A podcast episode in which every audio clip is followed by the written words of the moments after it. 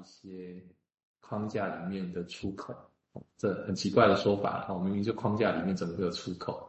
那就是回到那个不知道这件事，哦，也就是以为知道了这些文字，大家看起来大家都懂，可是明志清也是说他很压缩，诶，然后我们就想说，压缩了什么？比方说什么叫做知道，什么叫不知道？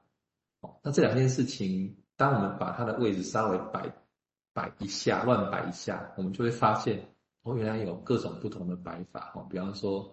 我们在知道里面要找不知道，还是我们在知道的外面要找不知道，还是我们要在不知道里面去找知道，还是在不知道的外面去找知道？好，我这样也绕来绕去啊。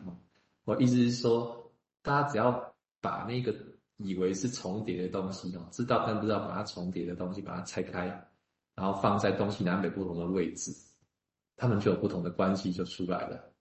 于是就有另类的感觉、另类的想法会出现，这样。那当然不能太奇怪了，太奇怪我们就会吓到。就是说，哎，明明我是男生，怎么被认为是女生呢？类似这样，那就被吓到了。那你从小到大应该有很多被吓到的经验哈。我这段已经拖拖出去了，已经跑出去了。意思是说，我们怎么知道我是谁？类似这样。比方说，我从小长到大，有一天有人告诉我说：“啊，王一斌，你是。”男生，哦，类似这样，然后我们突然意识到，哦，原来我是男生，然后就意识到说，嗯，那男生应该是什么样子啊？哦，类似这样，就开始有些东西框架就进来了。各位第一次进来听三丰频道，不知道什么经验哦，或者今天礼拜五的听众看到的是我跟名字哦，或听到我跟名字，会不会突然吓一跳？诶，今天不是原来那两个人，于是你们你们会先进到一种状态是，诶，听听看好了这样。然后越听越久，就会发现跟原来的有没有什么不一样？哎，以前知道的东西，现在是不是不知道了？但是不知道是不是又可以找到一些认识的东西啊？这两个人以前也听过了，或者听我们讲一段话，大概知道我们的风格可能会是什么？哎，这样的游走的过程当中，有一些东西就会产生了，那个空间，那个中间的缝隙，就会冒出一些我们想要去思考的东西，这样子。那个思考，我们可以说就是所谓的第三者。也就是在文学跟精神分析当中，有个东西叫思考，要在这两个频道里面换来换去。那目的是什么？让这两边可以接轨的顺一点。那接不起来的，暂时就算了。哦，类似这样，我们还是可以继续想的哈。不过可以接起来，我们就可以继续想下去。接不起来，只要不要太惊吓，也可以继续想下去。哦，大家就变成这样的一个模模式在互动了这样子。好，我不知道这样能解压出来，还是另辟一个新的空间然后。好，我就回到明志清这边继续谈这样子。OK，好，嗯，平平的分享是让我想到是说，这个其实不知道也好，或者是说吓到也好啊，其实就精神分析来说，其实我觉得某种程度都是很宝贵的体验这样子。当然也没有人很想要总是不知道或被吓到，这也是蛮痛苦的。呃，但是在永远都知道的一个分析里面，其实也是蛮无聊的，就不知道在做什么那种感觉哈。好，那嗯，我刚还有想到一个例子，也蛮有趣的哈，就是说，比如说刚刚说那个被吓到不是男生也不是女生的这个部分啊，呃，想到的是说，呃，那个有那个奥运选手那个举重，我听过一个故事，是一个举重选手。他是一个男生这样，但是奥运后来好像要区分男子组、女子组，他们还进步到说去做那个基因鉴定这样。那不做基因鉴定还好，有一个选手做了基因鉴定之后，发现他的 XY 染色体接近于应该是女生这样子，他快要崩溃了，因为他整个人完全是男生。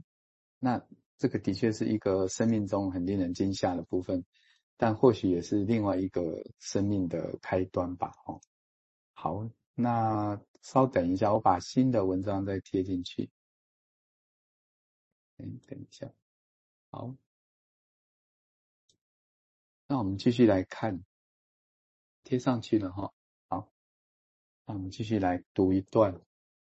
嗯，这边就是说，呃，Dan Philip 他呃引用了这个 Stanley 呃 Cabel 啊，他讲的。他是这样讲，他说可能比弗洛伊德或这个我不大会念这个字叫维根斯坦哈，比弗洛伊德、维根斯坦的一种特定观点更让人惊讶，但无疑也更有意义的是什么呢？哦，就他们两个人都发现说，自我了解有他的方法，哦，因此才能够被教授，能够被教学嘛，也能够被实践，哈、即使不是透过那种很清楚明确的方法，但是还是有方法。那精神分析呢，它就是一种自我了解的方法。那随着精神分析的演变，哈，它每一个分支呢，都有它独特的自我了解的方式。那 Dan 他说，这个我强调这个显而易见的观点，是因为说呢，尽管精神分析无疑是一种自我了解的方法，但是诗歌它却不是哦。诗可以为了自我了解而服务，可是分析明确的为了只为了自我了解服务，那这意味着存在着。我们想称之为自我的东西，或我们称之为人类的主体性的这种东西呢，某种程度上可以被了解，或者是被知道。而且呢，有关这个自我了解的知识是对我们有用的哈。但实际上要取得这种知识呢，哦，还有说这个姿势怎么进行啊？还有他如何获得一种洞见，呃，能够改善我们的生活哈。那每一个分析学派都有它独特、独特版本的自我了解故事啦。比如说，克莱因学派会分享他们的破坏性、他们的悲伤，还有对美的感受。那这些分享常常带着一丝懊悔、忧郁的感觉。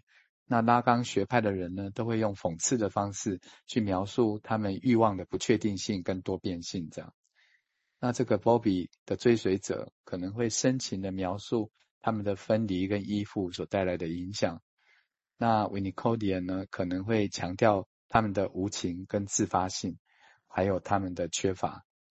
那在每一个情况下呢，由于个人历史的特殊性呢，都会使用特定的知识语言来阐述生命。也就是你看到不同的学派都有不同的自我了解的一个知识，这样。好，这边稍停一下。好。呃，大家刚刚听的名词性也是谈有不同的学派的各种特色哦。那到到精神分析去，其实大家如果呃有机会涉猎到不同精神分析的学派，其实会发现，大概全世界现在应该呃不会只有四五种精神分析学派，其实应该是四五十种，甚至你要说四五百种的话都有。那为什么这样说？就是说，学派是一个很大的旗帜嘛，哈，就像我们在台湾有自己的国旗这样，但是下面有好多种不同的人那样子。或者说，当我们两个人在互彼此认识的时候，你们认识我，认识名字心理师，我都叫心理师，我叫医师。为什么要多加这一个抬头？为什么要多加一个名字？这件事情其实它有它可能赋予的很多的意义，哦。我当然我没有办法一一读完了哈，不过我要讲的其实是说，当你知道我是精神科医师，知道是明志心理师心理师的时候，会不会比较容易接近？也就是那个抬头、那个称谓、那个认识、真知道，会帮助我们先有一个提早的概念来接近这个对象或这个人。那这个当然有好有坏，但是它基本上很大的一个概念就是。简化方便的这样，所以你就会知道你该去什么族群，不该去什么族群，哦，类似这样的概念就会出现。那时代在改变嘛，哦，这个这个容易接近这件事情，我们就叫同温层。可是有时候我们也确实会刻意的去接近我们不熟悉的族群，哦，比方说当年克莱恩学派跟弗洛伊德学派，他们要接近彼此，要怎么接近啊？哦，有时候是真的会起冲突的啊。那于是因为有这个可能性，所以就先做好准备，就比较不会冲突了。可是有时候真的是挑衅哦，所以专门去找，我刻意要去找个族群去挑衅，这个都有可能。也就是那个东西被被统一化或者被族群化之后，它会有一种呃可能的互动，可以先被知道那样子。那这个当然就可以往下一步发展。那第二个事情是说。当我们用知道这件事情来想的时候，其实现代现代我们开始有另外一些东西的。